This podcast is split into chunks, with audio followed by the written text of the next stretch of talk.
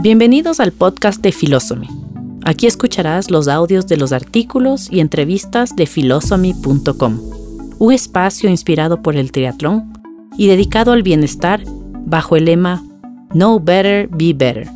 Soy María Luz Arellano, creadora de Philosophy, mamá de cuatro hijos, empresaria y apasionada del triatlón, el bienestar y la salud.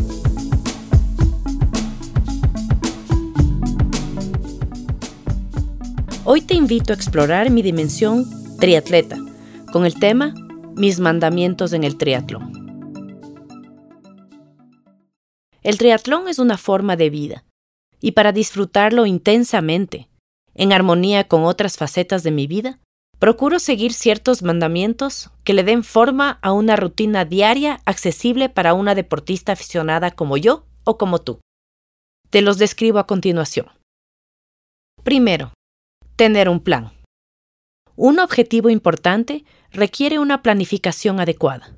Prefiero confiar esa planificación a un experto, que cuente con todos los conocimientos sobre mi estilo de vida, mis objetivos y el tipo de competencias en las que quiero participar.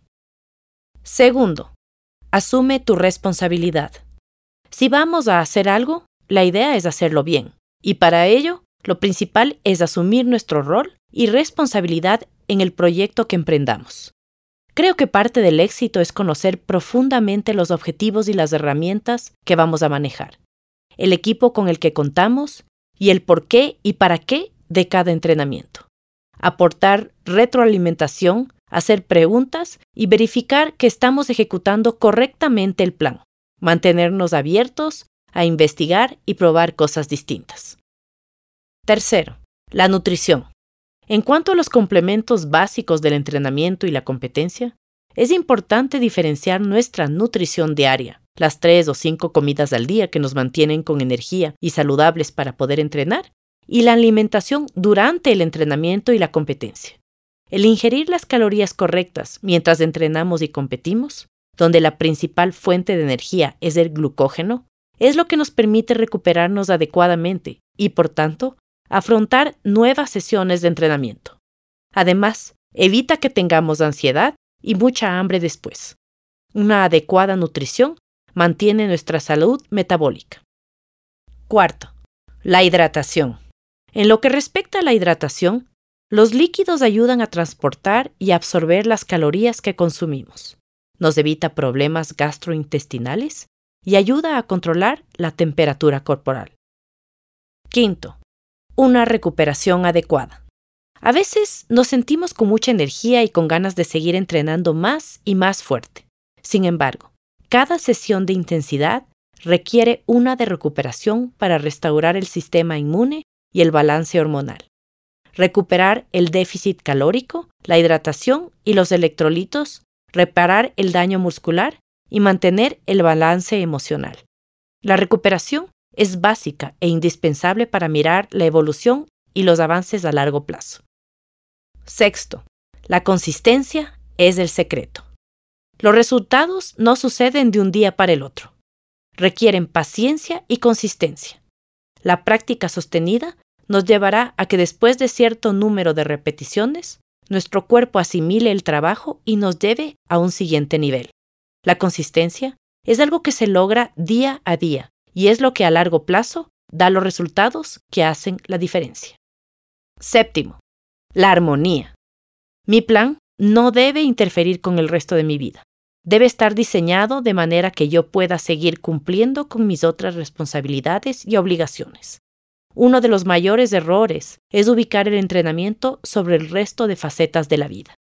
La consistencia de entrenar a lo largo de múltiples meses y años se logra solamente cuando el plan de entrenamiento está integrado y genera una sinergia con el resto de la vida, sin descuidar ninguna de nuestras responsabilidades y campos de acción. Octavo, esto no es un sacrificio, es un placer. El objetivo de practicar triatlón es potenciar el resto de mis actividades y darme alegrías y aprendizajes sobre otras personas y sobre mí misma. Ayudarme a crecer como deportista y sobre todo como mujer, madre, amiga y compañera. No es una obligación, es una opción que escojo cada día, porque me siento bien haciéndolo y porque puedo tener una visión de hacia dónde me puede llevar en el largo plazo como persona. Noveno. Enfócate en el proceso. Afronta los grandes desafíos, dividiéndolos en pequeñas tareas, ya sea en competencia o frente a un entrenamiento largo y desafiante. La mejor estrategia es enfocarnos en objetivos pequeños, metas fácilmente alcanzables. Es fácil a veces enfocarse en el resultado. El problema es afrontar la competencia y juzgarnos según nuestras expectativas durante la carrera. Esto nos puede distraer, desconcentrarnos y hacernos perder el control de aquello que sí podemos controlar. Décimo, involúcrate en todo el proceso.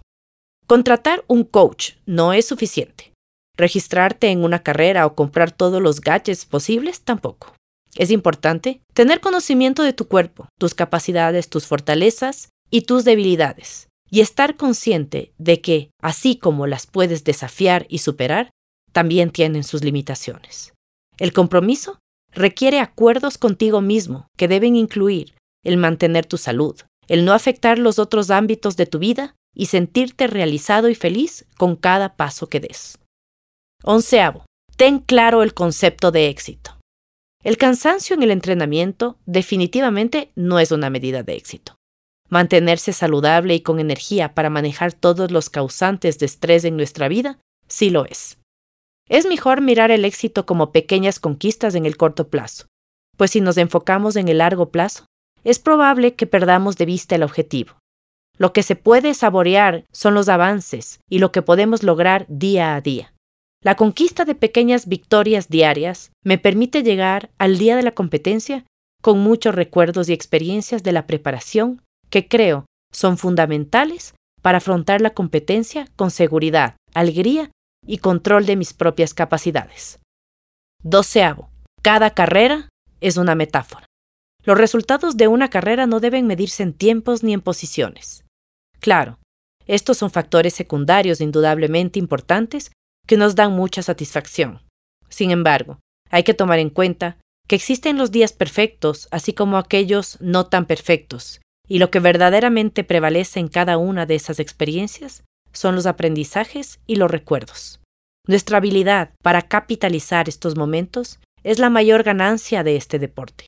Sin duda, no solamente nos ayudará a enfrentar mejor nuestras próximas competencias, sino incluso situaciones de la vida en general.